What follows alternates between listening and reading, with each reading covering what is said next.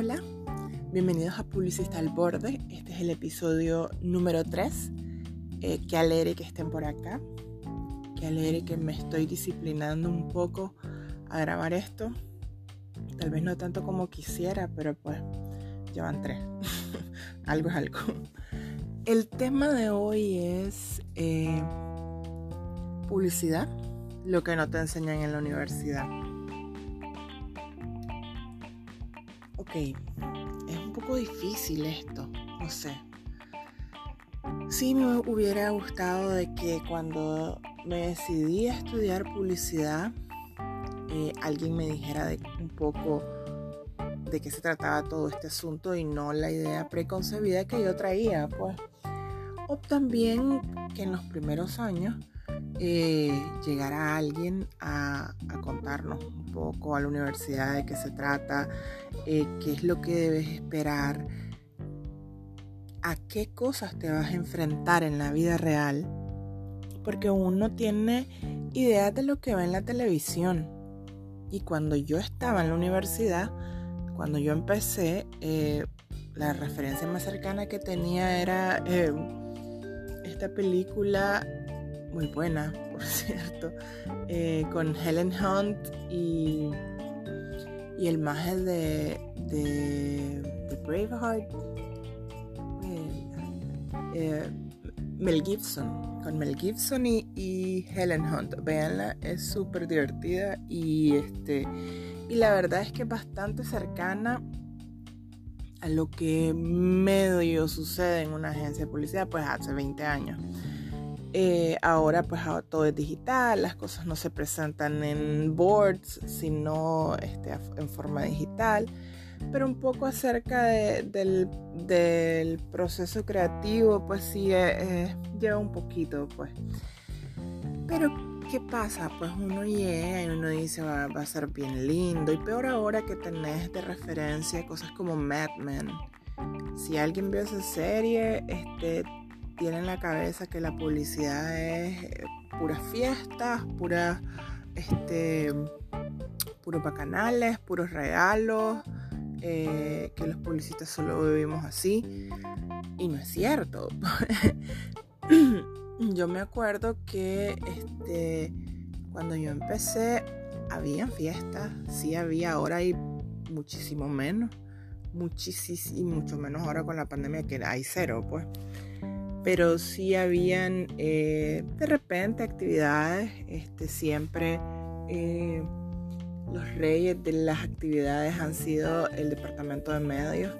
Eh, si, quieren especializarse en, en tener invitaciones, no mentira, las personas del departamento de medios hacen un trabajo este, muy bueno y pues como tienen mucha relación con eh, los medios de comunicación, resulta pues de que eh, les regalan pues cosas como entradas al cine, eh, los invitan a comer, hay fiestas, hay un monólogo muy bueno de un director creativo este, de Martín Mercado, viejísimo, pero, pero muy bueno, búsquenlo.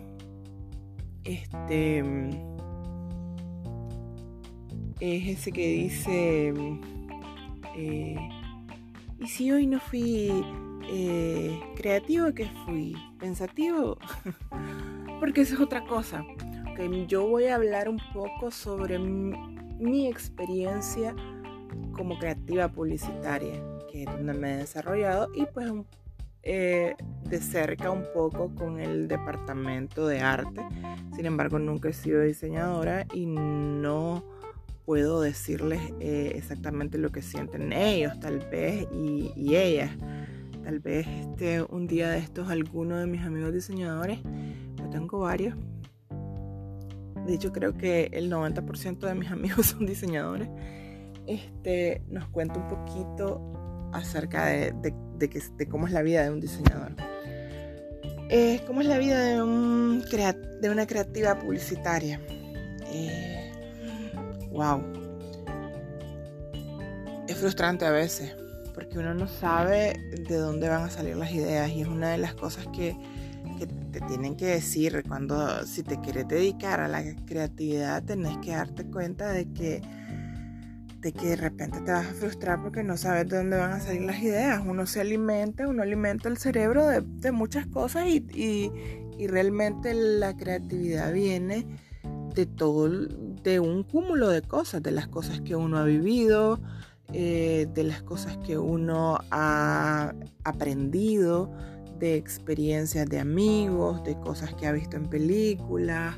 O sea, la, inspiración puede venir de, del arte, de muchos lugares realmente. Todo es saber buscarla y este, saber unir dos cosas que generalmente no, no uniría. Eso es eh, la creatividad en resumen, pues, o sea, eh, por ejemplo, eh, quién se le ocurrió unir un par de alas con un caballo? Porque son dos cosas bastante comunes, pero si la unís es un Pegaso. Entonces, eso es un poco la creatividad. Entonces, ¿qué es? Son muchas horas, muchas horas de frustración de esa lucha contra esa pantalla en blanco o esa hoja en blanco si te gusta primero escribir las ideas. A mí me gusta escribirlas en la compu. Este, me acostumbré así, escribo más rápido en la compu que, a mano. Este, eh, ir de una tras otra idea. Eh, me acuerdo que cuando se te ocurre la primera idea vas emocionado, emocionada, donde tu jefe a mostrarle y enseñarle y te dice, este, no se quede con la primera idea, tome, vaya, piense, tráigame 20 más. Entonces uno se queda como, wow, me costó un montón este, llegar a esta idea y, luego eh, tener 20 más sí, sí es, difícil. Pues obviamente después uno va creando su propio proceso, va viendo y las ideas este, eh, fluyen un poco más rápido. Sin embargo, a veces sí hay días en los que, en los que dice uno, chica, hoy, hoy sí trabajé de pensativa, porque pues realmente no me gusta nada de lo que he pensado. Entonces, este, sí es un poco frustrante. No crean que es solo este, ir a fiestas, ir a cócteles, ir al cine, porque no todo es glamour. También de parte eh, del cliente, de ese lado nunca he estado, pero sí me ha tocado atender a muchos clientes. Y, y como el todo en la vida, pues, o sea, hay gente estás lidiando con gente. Hay gente que es muy buena, hay gente que es muy mala, hay gente que realmente solo está estresada. Entonces uno tiene que aprender a darse cuenta de que cuando tenés a un cliente joven e inexperto, eh, tenés que estar ahí, apoyarle y, ser este, su aliado, pues la agencia tiene que ser su aliado. Eh, y si vos sos la persona que sabe más, eh, tenderle la mano, guiarlo y no verlo de forma condescendiente, no sacarle tantos términos este, que tal vez no entiende, pues porque a veces uno peca como esa broma que hacen del paramédico que le preguntan este, qué tiene. Eh, y tal vez este dice, tiene un trauma cráneoencefálico en el no sé qué cosa derecho del, y es como más de decir que se golpea la cabeza, pues. Entonces a veces este, en publicidad como hay muchas siglas, hay muchos acrónimos, hay muchas, hay muchas de esas cosas este, pecamos de creer que, todo el mundo eh, sabe o conoce. Este, desgraciadamente no todas las personas que trabajan en publicidad son publicistas. Hay muchos que, que vienen de otra rama y que no necesariamente son malos. Hay muchos que son muy buenos, hay muchos que son muy buenos vendedores. Eh, pero sí pues tienen que adaptarse un poco pues, a la jerga, a, la terminología, a la forma de trabajo Y no hay nada mejor que ser la agencia la que, la que les ayuda a salir adelante, pues porque realmente si le va bien al cliente, le va bien a la agencia. Es algo que siempre he pensado. Sin embargo, también toca hablar con gente prepotente. Eso es una cosa que no te dicen en la universidad. Que no hay una clase que te enseña a ser cliente. hay, muchos que llegan a ser clientes y, es, chica, debería de haber ido a una escuela de ética profesional porque eh, la agencia no es el, el esclavo del cliente. O sea, no, esa, esa, ese dicho de que el cliente siempre tiene la razón, no, no, es cierto. O sea, ¿para qué entonces está eh, una agencia de publicidad si no es como un asesor de comunicación? O sea, el cliente sabe lo que necesita, te lo transmite. A veces no necesariamente con este la formulación adecuada, pero te lo transmite. Entonces lo que uno tiene que saber es saber escuchar lo que está diciendo el cliente y transmitirlo de una manera creativa. Sin embargo, hay clientes que, que, creen que, que la agencia les tiene que hacer todo. O sea, desde un PowerPoint hasta, chica, no sé, casi que el planning eh, de mercadeo. Clientes que no tienen idea qué hacer. Clientes que no hacen brief. Eh, que no, saben qué, qué productos van a promocionar. Sea, este, yo me acuerdo que tuve un cliente no hace mucho que, que pedía cosas y era como, ok, está bien, eh, te vamos a hacer las cosas del mes, pero ¿cuáles son los planes? Hay objetivos de mercadeo, hay objetivos de ventas, yo que sé que está vendiendo más. ¿Qué necesitas mover? Eh, ¿Qué cosa está vendiendo tu competencia? O sea, porque yo, yo puedo tener una idea de lo, de lo que, que se está comunicando por los reportes de competencia, por lo que he visto en las calles, pero no tengo idea si te está yendo bien en un rubro o en otro. Entonces es importante que los clientes aprendan que este no es únicamente trabajo de la agencia. Porque a veces eh, ponen al gerente de ventas con hacer trabajo de mercadeo, que no está mal, pero eh, a veces no manejan eh, cómo elaborar planes de mercadeo y están enfocados nada más en vender, en vender, en vender. Entonces, por ejemplo, alguien que es más estratega y sabe que si vendes clavos y que te ha ido bien vendiendo clavos y que el mes siguiente quieres vender más clavos y, está bien, pero esa persona que, que vende clavos, que perdón, que compra clavos, va a necesitar un martillo entonces ahí es donde está parte de la estrategia. Y en donde uno dice, ok, espérate, esta necesidad también, porque si estoy supliendo esta necesidad aquí y está dentro de las cosas que yo vendo, entonces no solo voy a vender clavos, también voy a vender martillos y voy a hacer un combo. Y voy O sea, es, una idea tal vez tonta, eh, pero el primero que se me vino a la mente. Pero sí, es importante eh, que los clientes sepan de que tienen que aprender a ser clientes. Eso tampoco te lo enseñan, no te enseñan a ser gente, no te enseñan a decir gracias. Y no te enseñan en la universidad tampoco que a veces van a haber clientes que, te van a dar tanta rabia, van a haber clientes que te van a dar ganas de llorar, van a haber clientes que te van en 15 años que tenía yo de, de trabajar en publicidad más o menos.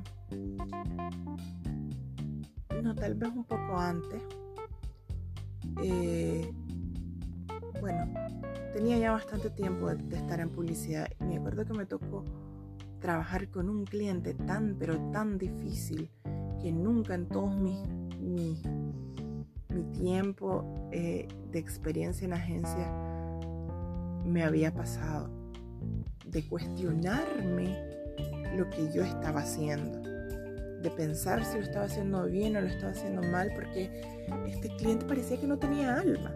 Es otra cosa, que no te enseñan a que te emocioné. O sea, yo me acuerdo que yo tenía campañas que las usaban regionalmente, que nos felicitaban de otros países con las campañas, con las cosas. Y cuando yo le presentaba a esta persona, no había emoción alguna. O sea, era como, ¿qué pasa? Además, todo lo que hacíamos era siempre cuestionado porque esta persona venía de agencia, no de una carrera muy brillante tampoco en agencias de publicidad. Creo que venía de una agencia de publicidad en la que tampoco hizo nada y relevante, diría yo, pues porque nunca lo vi ganarse un premio, nunca lo vi sacar una, una campaña grande, nacional y que fuese, eh, como les digo, que me pasó este, varias veces de ganar licitaciones regionales y no es que, que me las esté aquí dando este, diciendo, pero realmente fue un esfuerzo grande, fue un esfuerzo en equipo que siempre este, que, que lo hacíamos, ese esfuerzo este, era muy bien em, reconocido pues por nuestros colegas, este, por nuestra, nuestra filial, no, iba bien, eh, los anuncios eran y las estrategias de comunicación eran este, súper valoradas y sin embargo esta persona era como que no tenía alma. O sea, era solo como, eh, sáquenme los pendientes, hagan esto, hagan lo otro. Entonces era, es un poco difícil trabajar con alguien así. Entonces eso tampoco te lo enseñan en la universidad. No te enseñan ni a ser cliente, ni tampoco te enseñan a que vas a lidiar con ese tipo de cliente.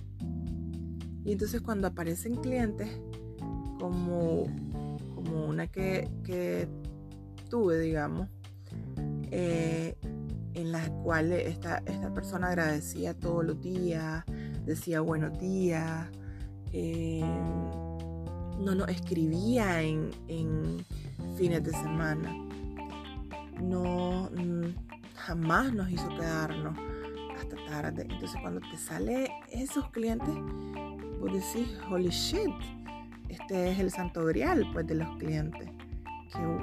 y, realmente es alguien que debería de ser el molde para todos los clientes.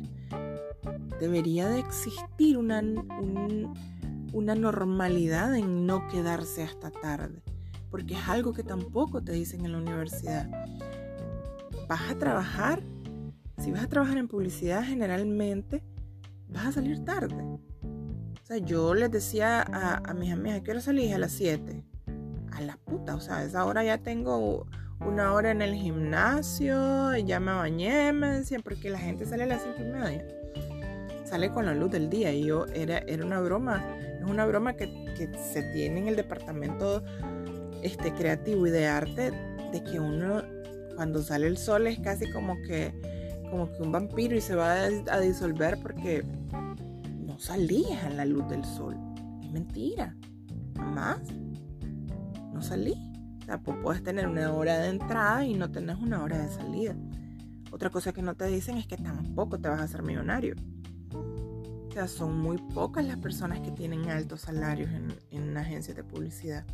A, nivel, a menos que estés a nivel directivo o gerencial, si sos un chavalo que está empezando, sinceramente y honestamente, te sale a veces mucho mejor trabajar en un call center desgraciadamente.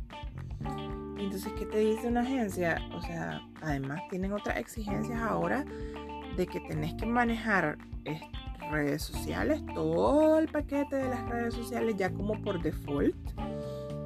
Tenés que saber inglés, tenés que tener este título universitario y te, empiezan pagando bien poquito realmente. Entonces ahí es donde uno dice, pues, o sea, o alimento el cuerpo o alimento el alma. Y, se quedan los que les gusta realmente, los que les apasiona, los que los artistas, que no pueden estar, este, no sé, solo atendiendo a alguien en, atención al cliente en un, call center. Sin embargo, también están los que tal, tal vez son artistas, pero ya van eh, formando familia, que ya van teniendo otras responsabilidades, que ya van adquiriendo casa, que tienen que pagar el colegio de los chavalos.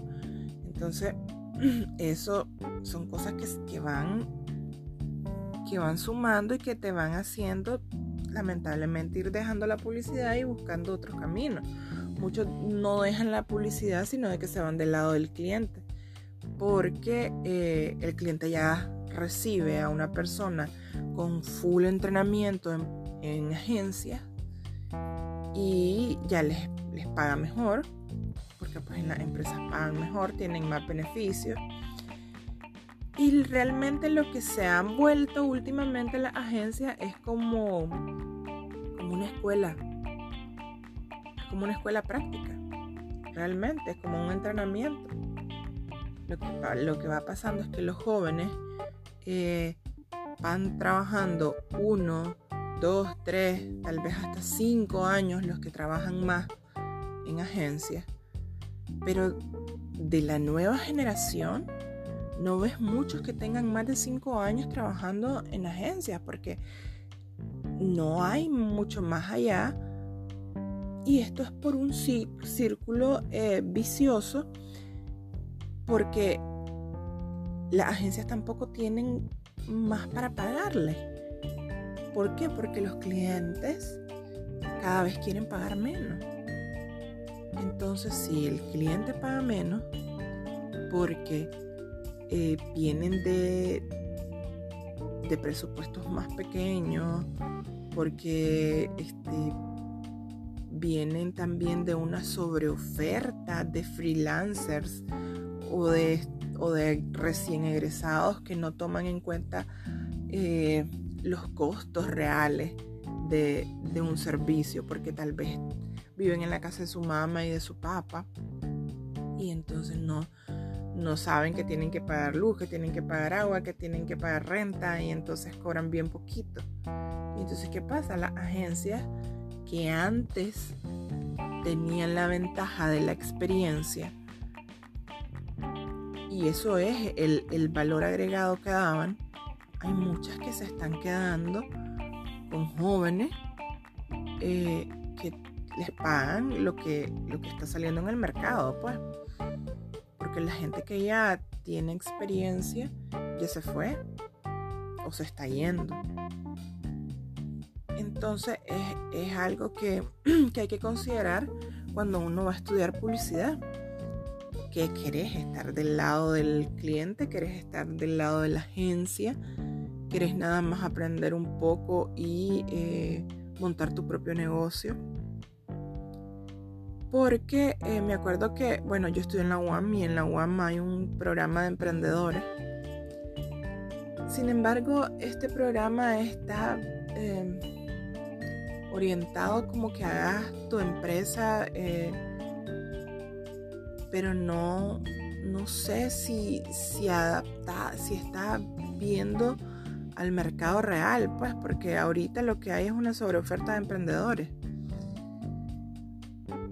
¿Y qué son? Son proyectos como, como esos de jalea de mango, de no sé qué cosas de ese tipo de, de, cosas artesanales. Eh, hay muy pocas cosas de, de emprendimiento de servicios profesionales. Y no sé si, si realmente eso es lo que da. O sea, es algo que, que tal vez... Porque aquí hay, este, le dicen el efecto chocobanano. Si uno este, se le ocurre voy a hacer chocobanano y entonces viene y le va bien, entonces los demás, los vecinos vienen y le replican el, el emprendimiento del chocobanano y ahora todo el mundo vende chocobanano. Y entonces ahí es donde viene la diferencia, el beneficio competitivo de tus chocobananos. Y entonces ahí vas viendo qué estrategia vas a hacer y qué cosas. Y entonces, pero no sé si necesariamente los emprendedores saben todo eso. Hay muchas agencias que se están eh, tirando al lado de los emprendedores para asesorarlos porque que si hay este es la segunda crisis que tenemos después de la crisis política del 2018 esta pandemia es, una crisis muy pegadita a la otra y entonces la explosión de emprendedores ha sido increíble pero bueno ¿qué otra cosa no te dicen en la universidad? cómo armar tu currículum eh, no sé si esto lo hablé otro, en otro episodio. Voy a revisarlo. Si no hablé, este, creo que será el tema del próximo episodio. Cómo armar tu currículum, cómo armar, cómo armar tu book. Eh, si no, olvídenlo. Si ya lo dije. Este, pues lo que pasa es que tengo esto en mente porque di una charla que, que, creo que, que les puedo compartir y si no, pues vamos a ver de qué hablamos la próxima tema sobran. Y espero pues que les haya gustado este. Vamos a ver si lo vuelvo a grabar porque creo que dije puras locuritas. o si no, lo dejo así y ustedes me entienden de que estoy en proceso de aprendizaje con todo esto y que pues no es sencillo hablar durante casi 30 minutos sola. Me siento medio loca siempre. Pero bueno, este, supongo que ya no estoy hablando sola porque me están escuchando. Eh, ustedes ahorita, no es que alguien más está aquí. Uy, qué miedo. Eh, nada, gracias por escucharme. Este fue otro episodio de Publicista al Borde. Eh, sintonícenme pronto. Chaito. Y piénsenla bien antes de estudiar publicidad.